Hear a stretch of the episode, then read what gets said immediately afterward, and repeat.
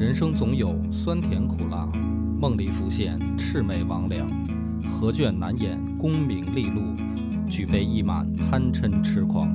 野史下酒四电台，道出不一样的精彩。本节目由优琴家居天猫旗舰店冠名播出。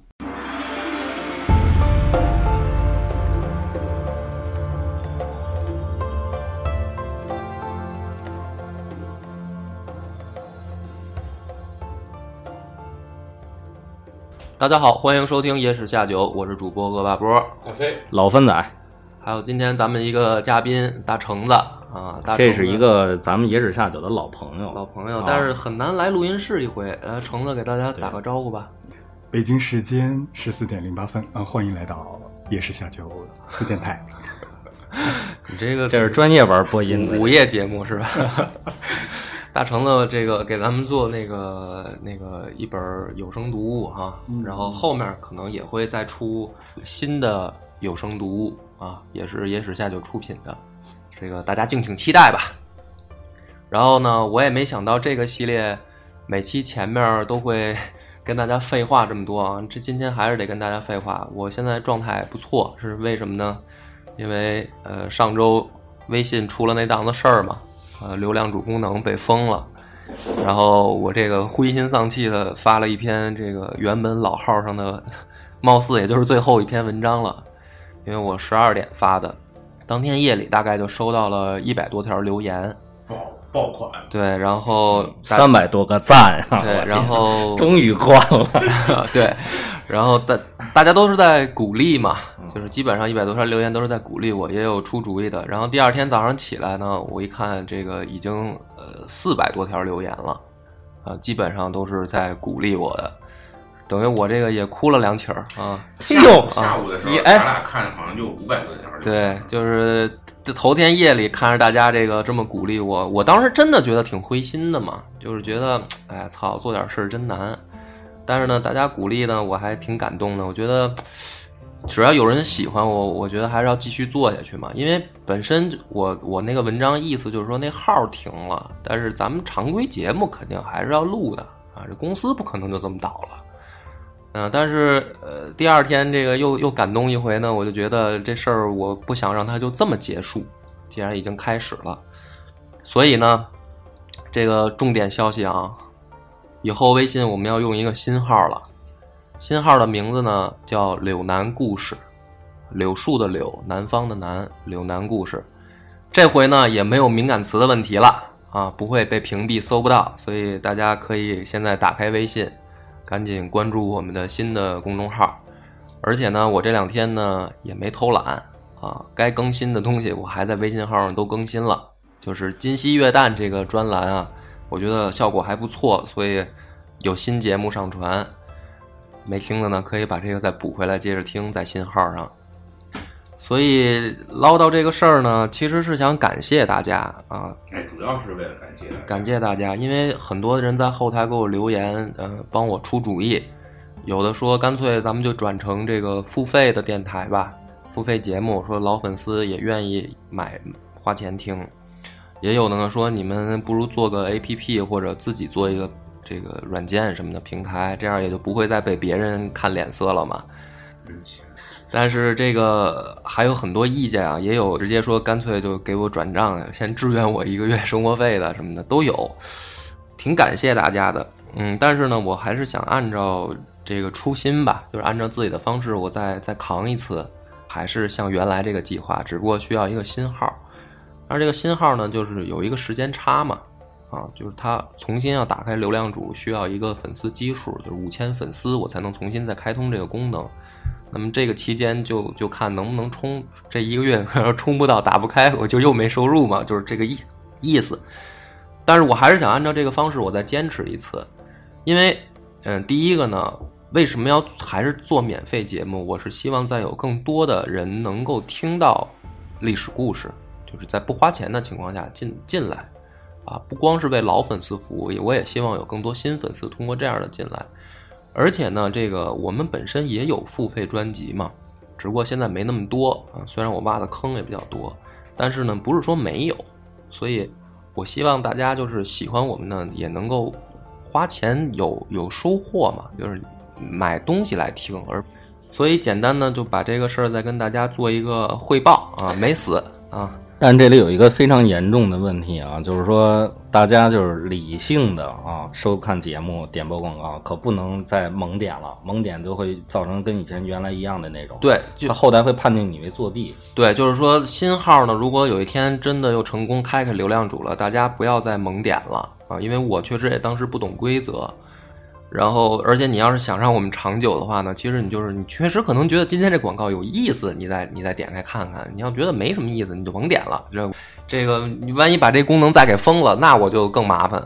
所以跟大家也是说说清楚这个事儿。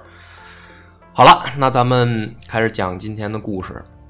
上回呢，咱们讲到了第一个混蛋出场，就是刘子业，啊，把他叔叔当猪一样对待，封一个猪王，天天折磨他叔叔。这一期呢，真正的主角刘裕，啊，荀彧那个彧，刘裕登基为帝。登基的时候啊，岁数也不算大，二十七岁，啊，等于还没我大呢。我现在都二十九了，人家都 当叔叔了，嗯，这个刘裕啊，按照史书记载，小的时候也是风姿端雅，啊，性情温和，属于还不错，本来是个好苗子。然后小的时候呢，因为没妈就死了啊，爹也爹也不在了，就给陆太后啊养着。陆太后是谁呢？就是刘俊他妈。所以呢，当时刘俊开始杀这些皇族的时候啊，就唯独没动这个刘裕，因为俩人从小感情还不错。手足，哎，亲手足。这个刘裕呢也很孝顺陆太后，但是呢，等到刘裕上位以后，因为太残酷了嘛，经历了这么一起儿，对你人算不如天算，赶一混蛋侄子，给他也造成了人格的改观。其实给他造成了心理阴影了。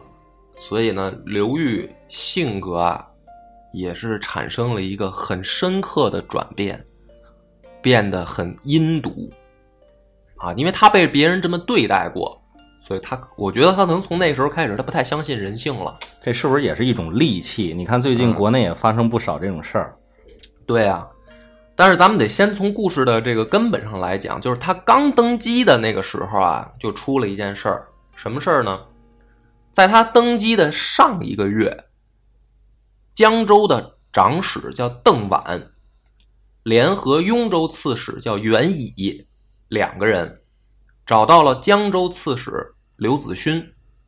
刘子勋是宋孝武帝的第三个儿子。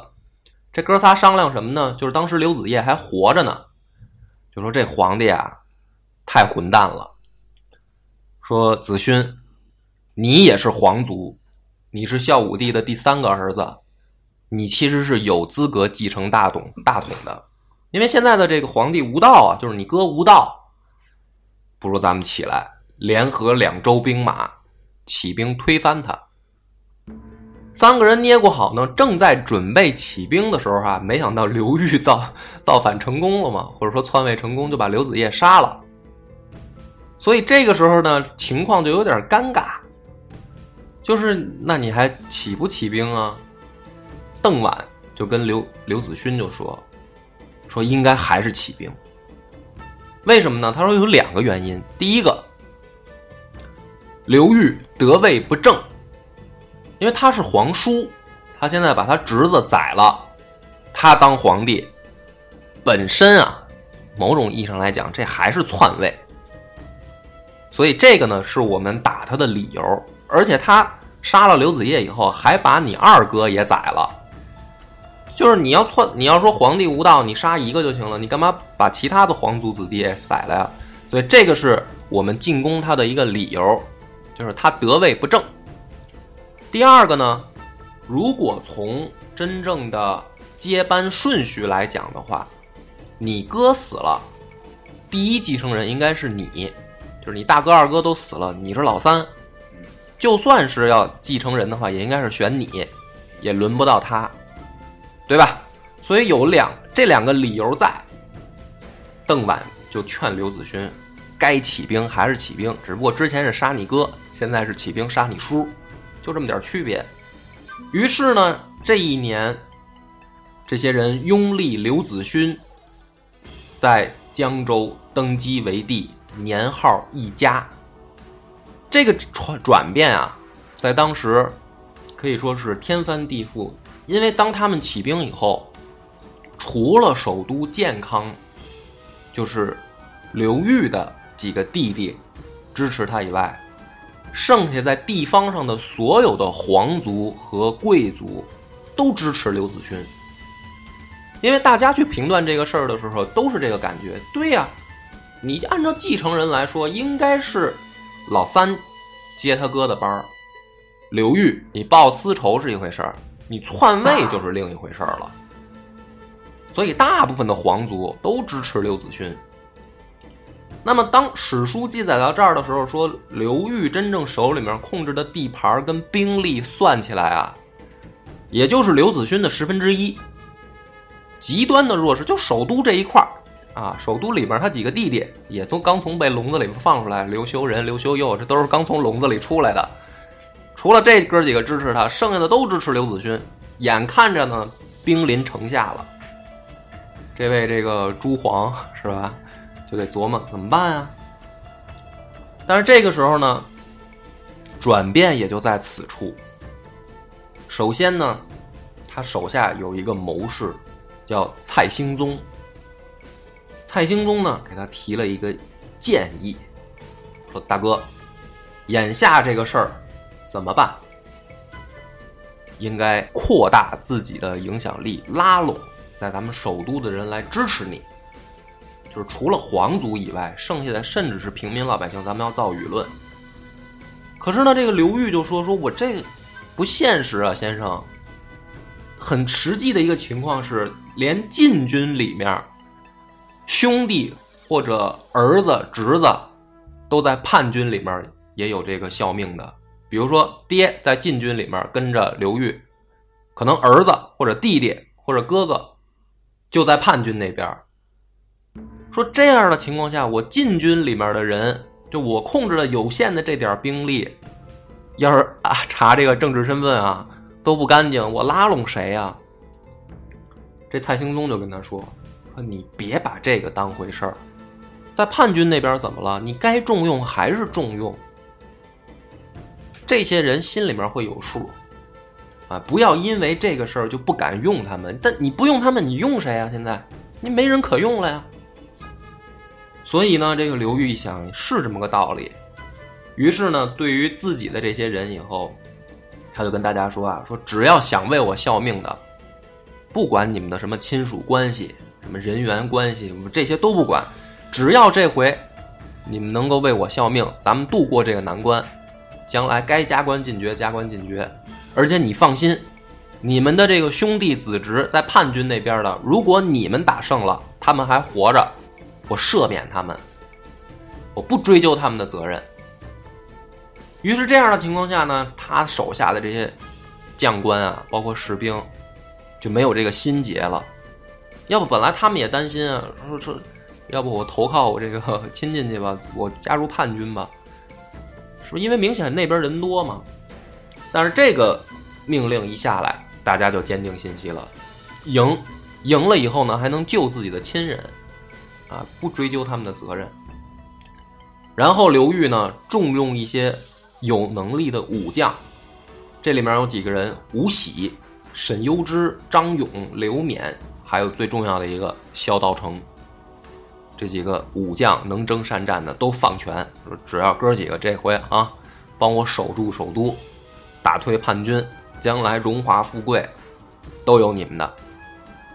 然后呢，再把自己的几个弟弟也给拎出来放权，刘修仁这些人说哥几个这回成败就在此一举了，大家一块儿努力。在这里面呢，还有一个插曲，就是据野史记载啊，说当时的首都附近出现了三千鬼兵，就说这个刘裕或者他手下可能有术士，说这三千鬼兵呢穿的是东晋的铠甲，然后专门夜间出现，然后去杀叛军，然后白天就消失了。所以呢，叛军那边弄得人心惶惶，说对面他妈的不不但是人，还有鬼跟咱们作战。但是这是野史啊。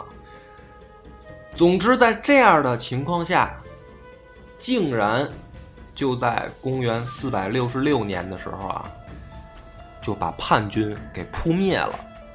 是他以十分之一的兵力打退了他侄子的整个联军。刘子勋呢，本人被逮着以后。被咔嚓了，剩下的所有的逆党什么的，就按照他之前说的，如果说亲人在自己禁军这边有效力的，他就赦免了；但如果没有，不好意思，你们复逆也都宰掉了。在这个情况下呢，还有一个最不理想的是，有一些叛军发现失败了以后，就不行了啊，开始向北魏求援。于是呢，当时的这个淮北的一些地区，就直接归降到北魏那边去了，整个叛叛国了。那么这个我为什么要讲呢？这个是南北朝啊第一次北方实力正经超过南方了，因为咱们这是倒叙嘛。其实北魏的时候，咱们是已经讲到到后面了，但是这个时候北魏的国力地盘第一次超过南朝了。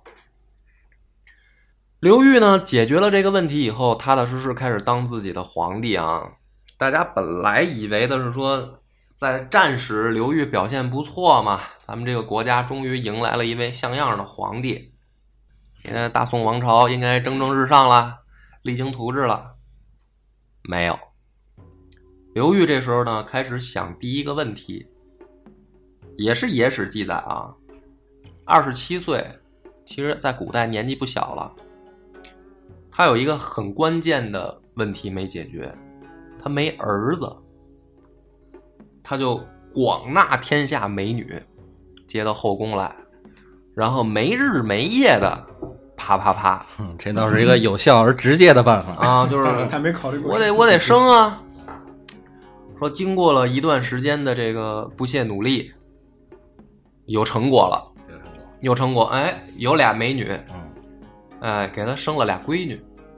哼，哎，这老刘接着干呗。老刘就想了，我说我这么没日没夜的趴，还是没造出儿子来。那不赖别人，赖他自己。哎，据野史说啊，说他就开始找御医来，给自己号号脉，说大夫，你看我还还行吗？我还有没有戏啊？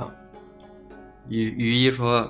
我要是御医啊，我就劝他放弃吧。不是找那么一堆美女，然后就俩怀了，俩怀了还全都是闺女啊。御医就就直接就说了，算了，说大哥我呢，说完这话，我知道我也就离凉凉不远了。我但是呢，我也不能骗你，我实话告诉你吧，你没没有生育能力了，你过度消耗了自己的身体，别说闺女了啊，后面你啥也生生不出来了。刘玉一想，我操，完了呀！那我这好不容易得的天下，我传给谁呀？到时候，于是呢，在家冥思苦想，怎么办？终于有一天，让他想到了一个高招。我想借种，他就想到了这么一个其实根本就不是办法的办法。怎么借呢？据说这个事儿是这样的：有一天啊，他的一个重要亲信，也是他的老师，叫李道尔。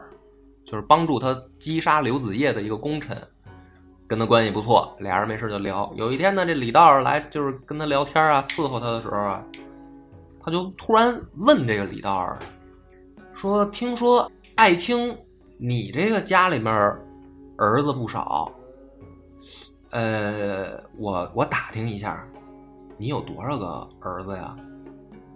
这个李道儿说。说哦，你等会儿啊，陛下，我算一下啊，算一下啊。说这个臣呢有一妻一妾，按照正常情况，我算了一下，平均每年生一个吧。我现在已经有十个儿子了，产量够高。刘裕拍着大腿说：“爱卿可谓是箭无虚发呀！啊，一年一个，太牛逼了！你这个。”当天晚上，他就把自己最宠幸的一个妃子。叫陈妙登，俩人晚上躺床上就聊这事儿。明天啊，我有一个计划要麻烦爱妃。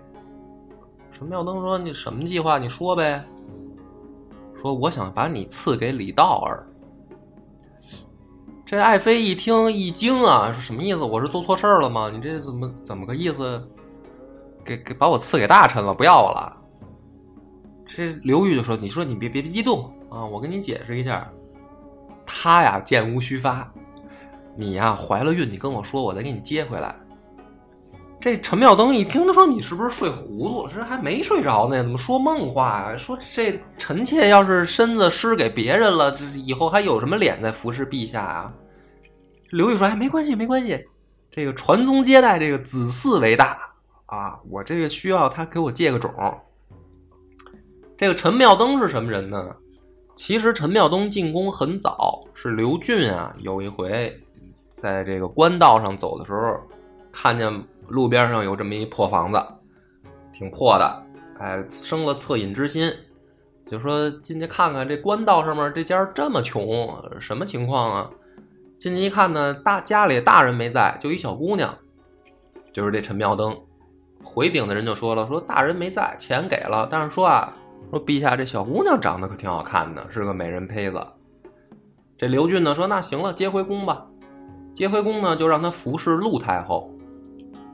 接回来以后，刘俊也也是忙啊，忙上勾心斗角，这两三年就把这事儿给忘了。忘了以后呢，这陆太后一看说：“嗨，我儿子也不用得了，就给刘裕吧。这不是刘裕寄养在他们那儿吗？从小就这么着，这个陈陈妙登就跟刘裕等于俩人就好了。这陈妙登一听这事儿，今天说要把我赏给别人，也是心里面千百个不愿意啊。反正这事儿也不好说，是不是不愿意也不一定。”总之呢，第二天，刘裕就找一茬儿啊，说这个陈飞办事儿什么不得朕心，但是呢，李道儿这个表现不错，于是呢就把这李道儿让让他把陈法登给接陈妙登给接回家了。接回家以后呢，李道儿心里清楚皇帝要干嘛呀，于是这就这就是任务了，天天回家不干别的，加班加点的趴这陈飞啊，就得给大哥把这事儿办了呀。差不多两个月的时候吧，要按照妊娠反应啊，这就给刘裕就回信儿了。大哥，我这个任务完成了，可可所谓就是一天都不落啊，一天都不落，天天加班加点不是，皇帝说完了就上啊啊！刘裕呢非常高兴，说：“哎呀，这爱卿果然神勇啊，不愧为有十个儿子的人。果然呀，这一个人当身体上有残缺的时候，他的心境也会改变。”对，不过正常人呀，早他妈急了。于是呢，这个马上，刘裕就把这陈陈妃给接回宫里来了。啊，过了几个月，一看这肚子果然起来了，还非常顺利。最后这个十个月以后，生下了一男孩。这位呢，就是咱们后面的那个即将出场的第三个混蛋，也叫刘玉，他是程玉那个玉。啊，所以说这个老爷子他妈也不知道想什么呢啊，诚心诚心就起同同音名啊，但是呢非常珍惜这孩子，就是我可终于有儿子了，其实也不是他的嘛，有儿子了我得好好弄啊。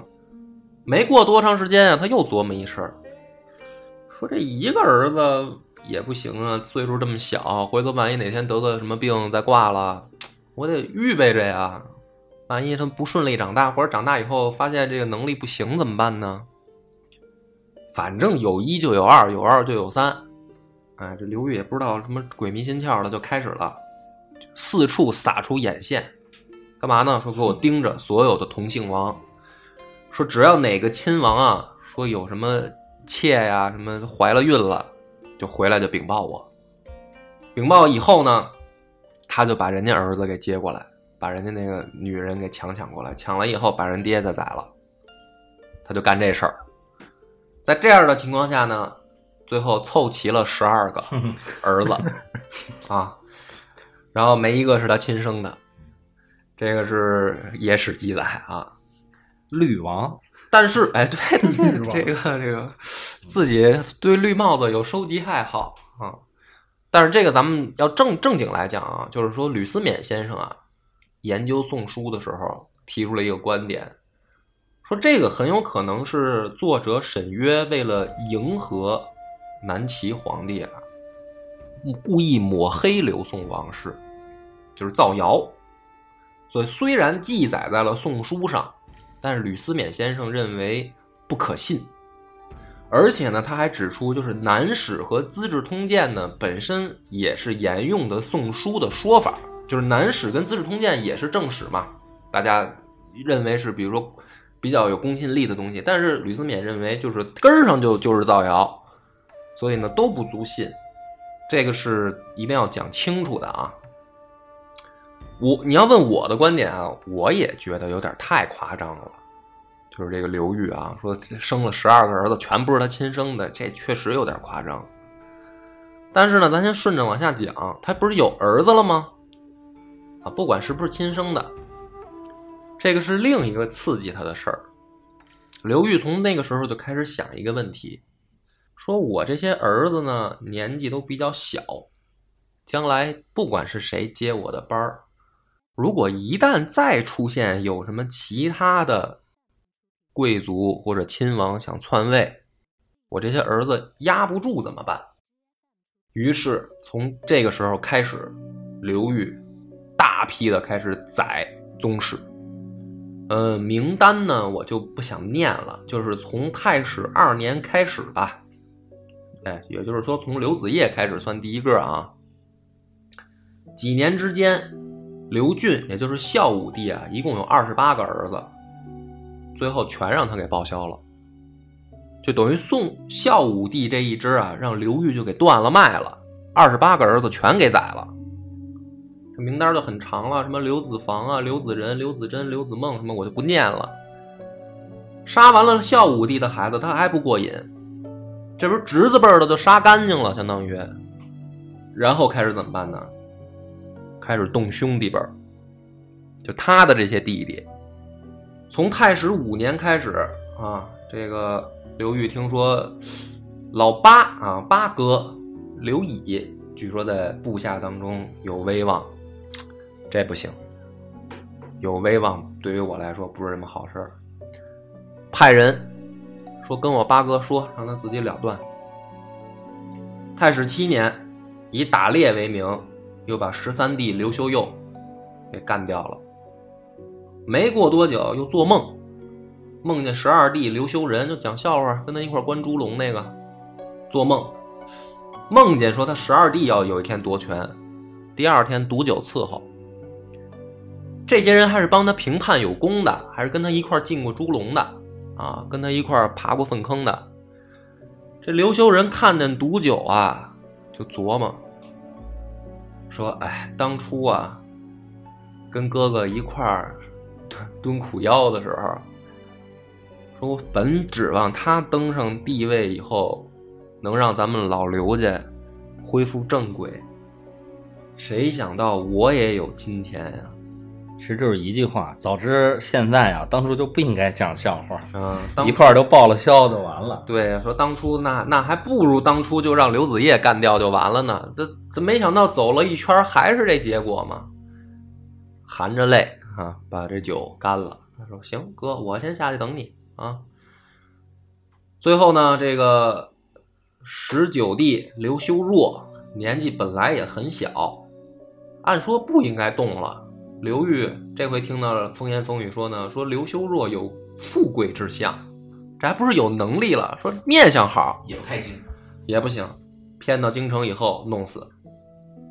在他杀的这些名单里啊。这些叔叔辈的可能年纪大点可是那些侄子辈的小的也就才三五岁嗯，也不行，就全部都得弄死。最后要说起来，他也挺猛啊，是猛啊！对于生儿子宰兄弟这件事上，他比他侄子狠。嗯，最后呢，有一个唯独就有一个漏漏网之鱼，就是他十八弟刘修范。为什么漏网了呢？确实是能力平庸。实在不像是有一天能造反的料，太弱了，太弱了啊！就是觉得，对他觉得这这要是也能造反，那我儿子也就该死，那就是除非我把全天下的人都 宰了，他还信命了啊！所以就就留下这么一个这个漏网之鱼啊，刘修范，大家记着啊，十八弟。然后按说杀完宗室以后该歇了吧？没有，该轮到什么了？功臣。地方政权，哎，这些当初的猛将，受季之啊，这不是元勋吗？啊，帮着他这个平叛的，贬到越州，半路上让刺客干掉了。哎，受季之死了以后，另一个吴喜，这咱们刚才说他重用那些人里面也有吴喜呢，也挺聪明，一看受季之死了，知道皇帝要干嘛，第二天马上上辞职报告，大哥，我身体不行。我呢也也干不了什么大事儿，这个请贤，那个我辞去军职不干了，我干不了了。这刘裕也没放过，照样毒酒伺候。你小子骗谁呢？啊，你要没野心，你怎么知道我要干嘛呀？说明你往这块想了呗。啊，干掉，杀完了功臣。嗯，随着这个日子过呢，这刘裕自己也感觉自己身体是不行，天天啪啪啪嘛。然后再勾心斗角，宰自己兄弟，天天晚上做噩梦。他也是人啊，身体不行呢，就琢磨说：“我得把这个儿子这个最后的障碍都给扫清了呀，是吧？”于是呢，地方太守什么的也该宰也宰。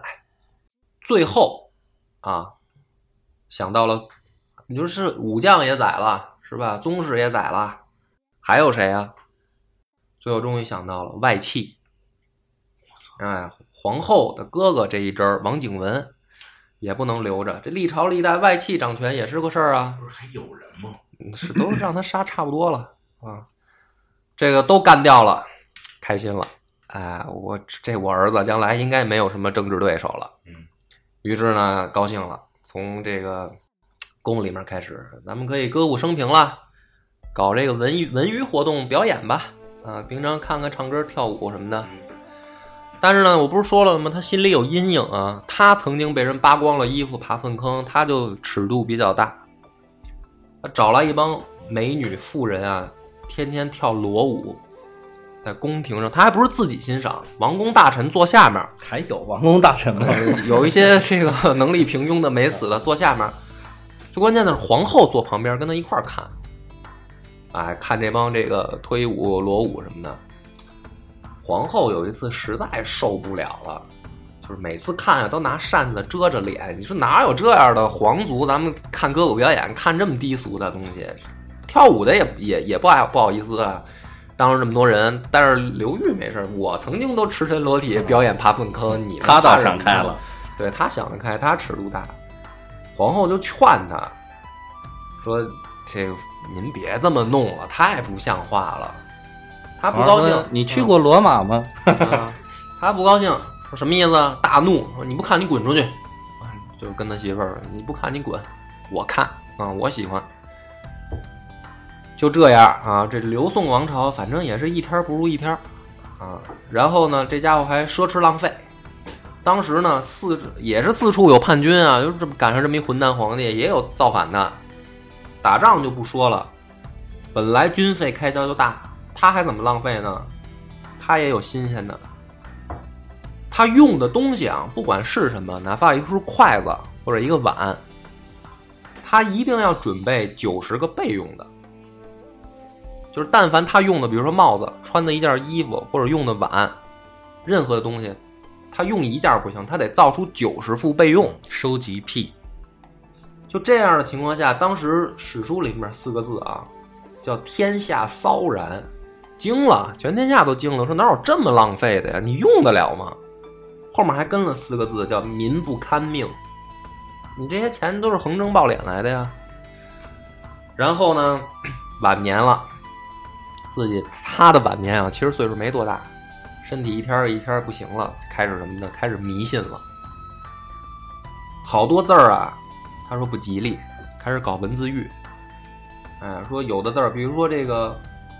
有一个字啊，左边是个马，右边是货的那个右半边他说这个字啊，长得太像灾祸的祸字了，以后不许用。就举一个例子，就这样的例子啊，他设定了上千个字儿，就这些字儿长得不好看，不许用了。谁要用，小 Z 你等着，你去见我那些弟弟们。然后呢，而还还这还没算完啊，比如说，当时啊，老百姓管他们的一个宣阳门叫白门，他说这不行，白门不好听，不吉利，不许叫了。有一回呢，出去溜达的时候啊，他有一个右丞，尚书右丞叫江密的，就说顺嘴了，因为大家都平常这么说嘛，哎，这个不小心脱口而出，哎，咱们去白门转转吧什么的，他这脸色就变了，变了。你说什么？你刚才说什么？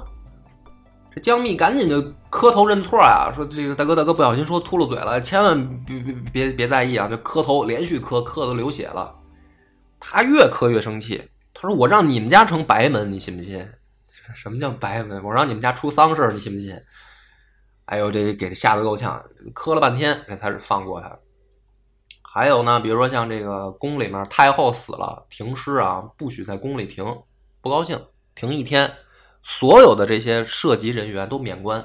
谁让你们停这儿的啊？宫里面哪能停棺材啊？这太后哎，不行啊，那也不行。平常呢，这宫里面，比如说动个什么床铺、修个墙啊之类的，都得看风水，请风水大师来算，这个破没破坏风水。然后呢，动之前呢，得祷告、祭祀。反正呢，就这个晚年就基本上就是魔怔了，这人啊，你这是这什么事儿啊？都是。终于呢，到了公元四百七十二年，这一年三十四岁，就干了七年。这七年，刘宋是让他祸害的，反正也已经是不成样了。他自己把自己祸害的也不成样了，感觉身体被掏空，啊，于是呢，想办法呢，想了一好办法，他改年号，把太史啊改成太玉。这意思改个年号，是不是老天爷能让我身体好点啊？老天爷才不管他这个呢，这身体更差了。改完了，所以呢，在太玉元年的时候，他也知道自己不行了。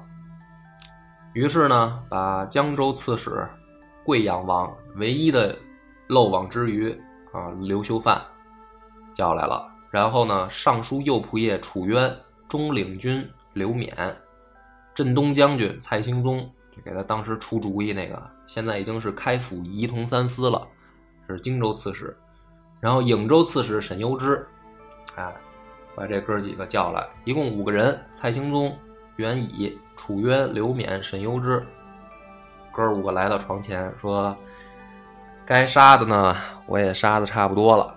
啊，你们老哥几个呢，是我比较信得过的。我这儿子还小，我呢，估计是有今儿没明儿了。所以希望老今儿老哥几个看在我的不杀之恩上啊，帮着我儿子建立一个稳固的政权。”人说：“要不先把你送走，咱们再讨论。”这老哥几个一看，这个反正大哥既然这么说了，这叫什么呢？靠谱。呃，托孤之臣嘛，就是顾命大臣。这五个人说：“行吧，这个大哥你放心啊，只要这个我们在，就保你儿子江山无忧，好吧？”哎，这个刘裕做完了最后这一一切，撒手人寰了，享年三十四岁。最后呢，葬在了这个临沂县啊莫府山高宁陵，结束了他这个传奇的一生。其实他是，估计他这墓也被盗了啊，就冲他这墓啊也怂不了。咱先不说盗墓的事儿啊，这个人啊，还是我上一期那个林伟的观点啊，我觉得肯定是被史家抹黑了。就是上一个咱们讲刘子业的时候，就已经很胡闹了，很荒唐了哈。他这个只能加个“更”字儿，是吧？不是，我觉得抹黑可能会有的，但是应该，但是也有事实。他杀人这些事儿，杀杀功臣、杀宗室这些事儿肯定是有的。但是呢，你像说这个是不是十二个儿子都不是他亲生的这种事儿，我觉得这有点过了，有点有点太扯了。但是你也可以看得出来，就是肯定是被抹黑，但是他也挺传奇的。就是你要从人心分里啊，一个人。本身是王爷，但是曾经呢被人家扒光了衣服，关笼子，扔粪坑，然后到突然有一天，哎呦当皇帝了，然后他又开始杀自己的兄弟侄子，就是这种心理转变，他其实倒是符合逻辑的，就是心理心理扭曲了嘛。对，而且权力在手，就更容易加剧一个人的这个心理的扭曲。他就想了，万一哪天我儿子也被人这么对待呢？对，是吧？但是他没想到的呢是呢，他侄子混蛋被他宰了，他混蛋，他寿终正寝了，他儿子是一个更大的混蛋。那么预知他儿子干嘛？且听下回分解。